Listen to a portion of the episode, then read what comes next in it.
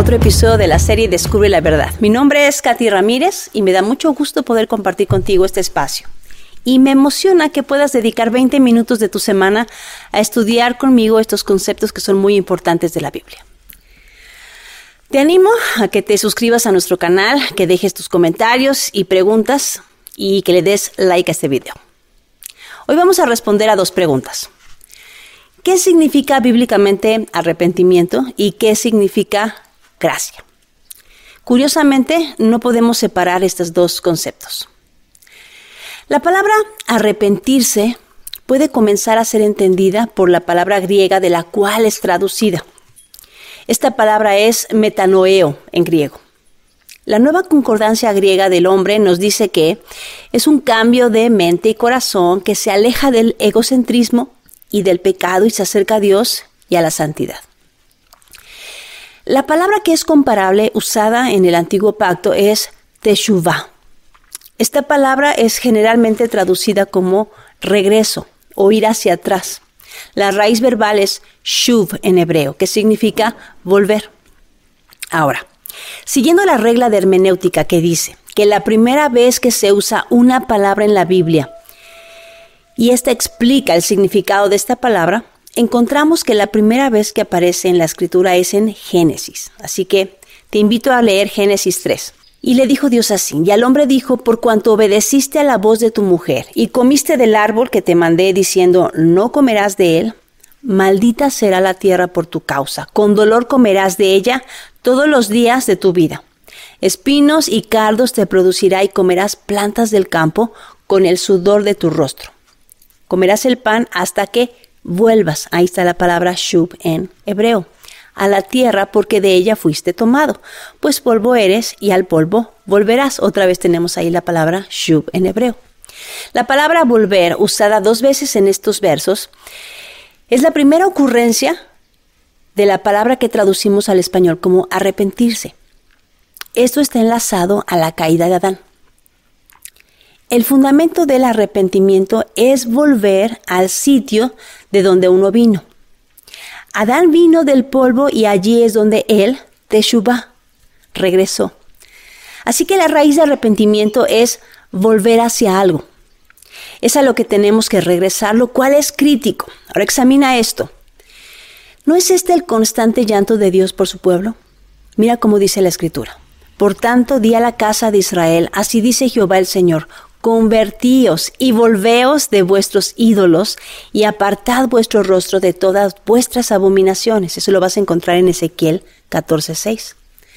Otro pasaje dice, Diles pues, así ha dicho Jehová de los ejércitos, Volveos a mí, dice Jehová de los ejércitos, y yo me volveré a vosotros, ha dicho Jehová de los ejércitos. Zacarías 1.3. Y en el Nuevo Testamento encontramos el mismo llamado. Desde entonces comenzó Jesús a predicar y a decir, arrepentíos, porque el reino de los cielos se ha acercado. Esto lo vas a encontrar en Mateo 4:17. En otro pasaje dice, diciendo, el tiempo se ha cumplido y el reino de Dios se ha acercado. Arrepentíos y creed en el Evangelio. Marcos 1:15. Finalmente, en el libro de Hechos dice, así que arrepentíos y convertíos para que sean borrados vuestros pecados, para que vengan de la presencia del Señor tiempos de refrigerio. Jesús contó una parábola en Lucas capítulo 15. Es la famosa historia del Hijo Pródigo. Esta parábola tiene tantas capas y tantos matices que en otra ocasión buscaremos la llave que la abre en la profecía de Jeremías. Te dejo como tip que, leas Jeremías 31. Pero por el momento solo nos vamos a enfocar en lo que significa este proceso de volver a Dios. Así que vamos a leer la historia del Hijo Pródigo. Dice así. También dijo, un hombre tenía dos hijos, y el menor de ellos dijo a su padre, Padre, dame la parte de los bienes que me corresponde, y les repartió los bienes. No muchos días después, Juntándolo todo, el hijo menor se fue lejos a una provincia apartada y allí desperdició sus bienes viviendo perdidamente. Y cuando todo lo hubo malgastado, vino una gran hambre en aquella provincia y comenzó a faltarle. Y fue y se arrimó a uno de los ciudadanos de aquella tierra, el cual le envió a su hacienda para que apacentase cerdos. Y deseaba llenar su vientre con las algarrobas que comían los cerdos, pero nadie le daba. Y volviendo en sí dijo, ¿cuántos jornaleros en casa de mi padre tienen abundancia de pan y yo aquí perezco de hambre? Me levantaré e iré al Padre y le diré, Padre, he pecado contra el cielo y contra ti. Ya no soy digno de ser llamado tu hijo, hazme como a uno de tus jornaleros. Y levantándose, vino a su padre, y cuando aún estaba lejos, lo vio su padre y fue movido a misericordia y corrió y se echó sobre su cuello y le besó. Y el hijo le dijo, Padre, he pecado contra el cielo y contra ti, ya no soy digno de ser llamado tu hijo. Pero el padre dijo a sus siervos, sacad el mejor vestido y vestidle, y poned un anillo en su mano y calzado en sus pies, y traed el becerro gordo, y matadlo, y comamos y hagamos fiesta. Porque este hijo mío muerto era y ha revivido. Se había perdido y es hallado, y comenzaron a regocijarse. Y su hijo mayor estaba en el campo, y cuando vino y llegó cerca de la casa, oyó la música y las danzas. Y llamando a uno de los criados le preguntó qué era aquello. Él le dijo, Tu hermano ha venido, y tu padre ha hecho matar el becerro gordo, por haberle recibido bueno y sano. Entonces se enojó y no quería entrar. Salió por tanto su padre y le rogaba que entrase. Mas él respondiendo dijo al padre, He aquí, tantos años te sirvo, no habiéndote desobedecido jamás y nunca me has dado ni un cabrito para gozarme con mis amigos. Pero cuando vino este tu hijo, que ha consumido tus bienes con rameras, has hecho matar para él el becerro gordo. Él entonces le dijo, Hijo, tú siempre estás conmigo, y todas mis cosas son tuyas. Mas era necesario hacer fiesta y regocijarnos, porque este tu hermano era muerto y ha revivido, se había perdido y es hallado. El verdadero arrepentimiento incluye un proceso según la enseñanza del maestro en esta parábola. La primera cosa es volver en sí. Necesitas darte cuenta que tienes un problema. Después necesitas hacer un plan. Me voy a levantar, porque en casa de mi padre hay comida. Se puso de pie y empezó a caminar. No basta que tenga solamente el deseo. Y después decidió restituir el daño. Él pensó, como un jornalero, voy a volver a mi casa. Y luego entras a la casa del padre. Él decidió quedarse en casa y vivir agradecido bajo las reglas del padre. Cuando Jesús murió por nosotros, Él sabía que íbamos a pecar y que aún en nuestro mejor día necesitaríamos de un Salvador. Cuando pecas, dice la Escritura enfáticamente que necesitas regresar y Él no te condena. Lo que nos condena es no creer, así dice Juan 3:18, sino que nos llama a convicción. La condena dice, eres malo y pecador, vete, la convicción dice, necesito regresar con el Padre. Hemos sido llamados no a condenar a los hombres, sino a llamar a los pecadores al arrepentimiento. El arrepentimiento no es un evento de una sola vez en la vida. Cada instante del día, cuando nos damos cuenta que hemos fallado, necesitamos volver al Padre, porque queremos estar bien con Él. Mira cómo dice Primera de Juan 1, 8 al 9. Si decimos que no tenemos pecado, nos engañamos a nosotros mismos y la verdad no está en nosotros. Si confesamos nuestros pecados, Él es fiel y justo para perdonar nuestros pecados y limpiarnos de toda maldad. Si regresas a Él, sin importar qué tan lejos hayas llegado, te va a lavar con su sangre y te va a recibir. El Padre envió a su Hijo para traerte de regreso a sus brazos, y cuando vuelves, Él dice que pone un anillo en tu dedo, te da las arras de tu herencia. Lee Efesios 1.14. Te viste del nuevo hombre, te hace una nueva criatura, como dice 2 de Corintios 5.17. Él mata al mejor becerro. Mira, entregó a su propio hijo como sustituto por ti. Lee Juan 1.36. Y hace fiesta. Lee tu Biblia. Dice que está preparando un gran banquete para ti en Apocalipsis 19.9. Ahora, una vez que hemos entendido lo que es el arrepentimiento, es importante entender también qué es la gracia usemos el principio de hermenéutica que ya aprendimos. ¿Cuándo aparece por primera vez la palabra gracia en la Biblia? Para entender lo que significa. La palabra gracia aparece por primera vez en Génesis 6, versículo 8, en la historia de Noé, y dice así, pero Noé halló gracia ante los ojos de Jehová. El contexto de este pasaje es que los hombres se habían corrompido, se habían alejado de Dios de tal manera que llegó un punto que fue insoportable. Y dice así la escritura, y vio Jehová que la maldad de los hombres era mucha en la tierra y que todo designio de los pensamientos del corazón de ellos era de continuo solamente el mal.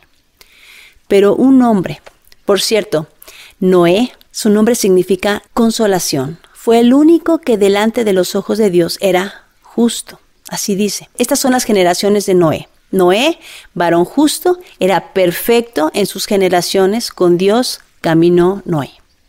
¿Qué significa ser justo? En hebreo se dice tzadik y significa derecho, recto. La raíz primaria de esta palabra significa ser derecho. En el Nuevo Testamento la palabra justicia es dikaiosune. Implica equidad. La raíz de esta palabra en griego es dike y significa lo mismo que en hebreo, derecho, recto o simplemente obedecer leyes divinas. Un justo es uno que anda derecho, viviendo con temor de Dios. Te doy un ejemplo en la Biblia. En 2 de Samuel 23:3 dice: El Dios de Israel ha dicho: Me habló la roca de Israel. ¿Habrá un justo que gobierne entre los hombres, que gobierne en el temor de Dios? Así que Noé caminaba con Dios y era justo. Y este hombre halló gracia delante de los ojos de Dios. La definición más popular de gracia es favor no merecido. Y ciertamente esto es lo maravilloso de encontrarse con el Creador del universo. Que después de este encuentro podemos recibir un regalo que no merecíamos. Gracia en hebreo se dice gen y significa concretamente bondad, favor, agradar, misericordia, algo precioso. Es donde de donde viene el nombre Hannah. Yo tengo una hija que se llama así. Y la raíz primaria es propiamente inclinarse, especialmente armar una tienda de campaña o carpa, generalmente para acampar. Entonces pon atención, la definición concreta de gracia es un campamento. Seguro ya te estás preguntando, ¿qué tiene que ver un campamento con la gracia? Bueno, piensa en esto. Tú y yo estábamos perdidos en nuestros delitos y pecados, ajenos a Dios, a sus pactos, a sus promesas, a su pueblo. Así dice Efesios 2. Estar sin Dios, dice la Escritura, es igual a estar en obscuridad, a estar muerto en vida, completamente perdido. Lee primera de Juan 1, 5 al 10. Pero un día te encuentras con su gracia. En tu obscuridad miras a lo lejos su campamento. Su gracia es donde hay comida. Eso lo vas a encontrar en Juan 6, 33 al 35. Ahí hay familia, eso dice Efesios 2, donde está el Padre esperándote con los brazos abiertos, como dice Lucas 15, y decides caminar hacia donde está la vida. En arrepentimiento decides volver al refugio y entonces, a pesar de que habías estado lejos, ahora el Padre te invita a quedarte en su tienda. Te viste, te limpia, te pone un anillo y te ofrece el sacrificio más precioso para pagar tu deuda, como dice Romanos 5. Eso no lo merecíamos. Recibir la gracia de Dios es llegar a casa, pero no hay forma de recibir este regalo a menos que decidas volver. Por eso, sin arrepentimiento, no puedes recibir el perdón de Dios. Si el hijo pródigo no se hubiera decidido a volver a casa, se hubiera perdido del banquete, no basta saber que el Padre te espera, es necesario que tomes una decisión, que reconozcas que sin Dios estás perdido y destinado a morir. Pero si te levantas y dejas la vida vieja, la que te tiene atrapado, sucio, comiendo de las algarrobas de los cerdos, el Padre correrá a tus brazos y te vestirá con la túnica de colores. La gracia es una oportunidad de volver a Dios Lee tu Biblia en Efesios 2 del 8 al 10. Para vivir de acuerdo al plan original que tenía Dios, decidió darte una oportunidad de volver. Ahora tenemos un problema. La hipergracia es una doctrina que se está metiendo en la iglesia moderna. Y dice que como ya estás bajo la gracia y no bajo la ley, entonces puedes pecar y no importa. Pero, ¿cómo es esto posible cuando el resto de la escritura nos llama a volver a Dios? Quien entiende que ha sido recibido de nuevo a la familia de Dios en gratitud, en amor, no para salvación, decide vivir de acuerdo a las instrucciones de Dios.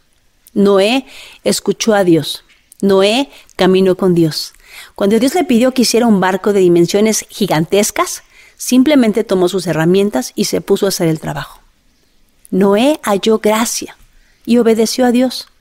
Es el mismo caso del padre de la fe, Abraham, que halló gracia delante de Dios. Abraham escuchó su voz y obedeció cuando le pidió que dejara todo y fuera a un lugar que no conocía. Esta es la historia del hijo pródigo. Este hijo menor que había desperdiciado todo, dejó la vida vieja y regresó a casa para vivir bajo las reglas de la casa. No merecía nada. Y hasta con banquete lo recibió el padre. ¿Podrías volver con los cerdos cuando te invitan a, sentarte a la mesa del banquete? Eso es fe y el regalo es la gracia. Si has decidido seguir a Cristo, hacerlo tu Señor, si has decidido dejar la vida vieja y volverte a Dios, entonces has recibido su gracia, el regalo maravilloso del perdón de tus pecados y tu deuda, que ha sido cancelada porque la paga del pecado es muerte, mas la dádiva de Dios es vida eterna en Cristo Jesús, Señor nuestro.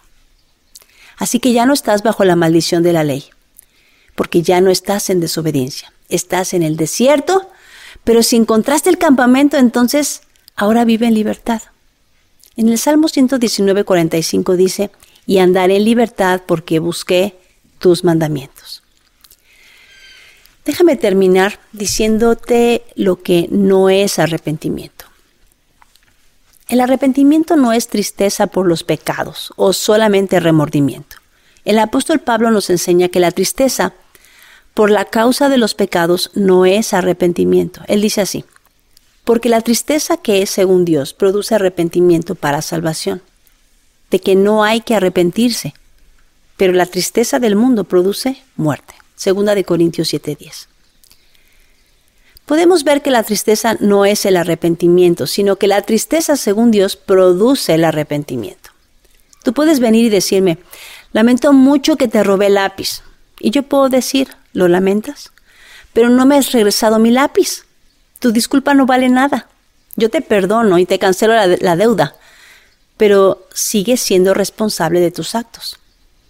Para que haya reconciliación, es necesario que haya arrepentimiento. Y esto incluye remordimiento. Lo experimentó el hijo pródigo cuando dijo, he pecado contra el cielo y contra, y contra mi padre. Pero también incluye restitución. Devuelve el lápiz. El hijo pródigo sabía que no merecía ser llamado hijo, así que estaba dispuesto a convertirse en siervo, en esclavo. Dios decidió cancelarnos nuestra deuda en la cruz del Calvario pero para poder recibir el beneficio de su perdón es necesario volvernos a Dios. Esto implica creer y vivir de acuerdo a las reglas de su casa. Terminemos observando estos pasajes. Mira cómo dice Lucas 6:46. ¿Y por qué me llamáis Señor, Señor y no hacéis lo que yo digo? En Malaquías 1:6 dice el Padre, el Hijo honra a su Padre y el siervo a su señor. Pues si soy padre, ¿dónde está mi honra? Y si soy señor, ¿dónde está mi temor? dice el Señor de los ejércitos.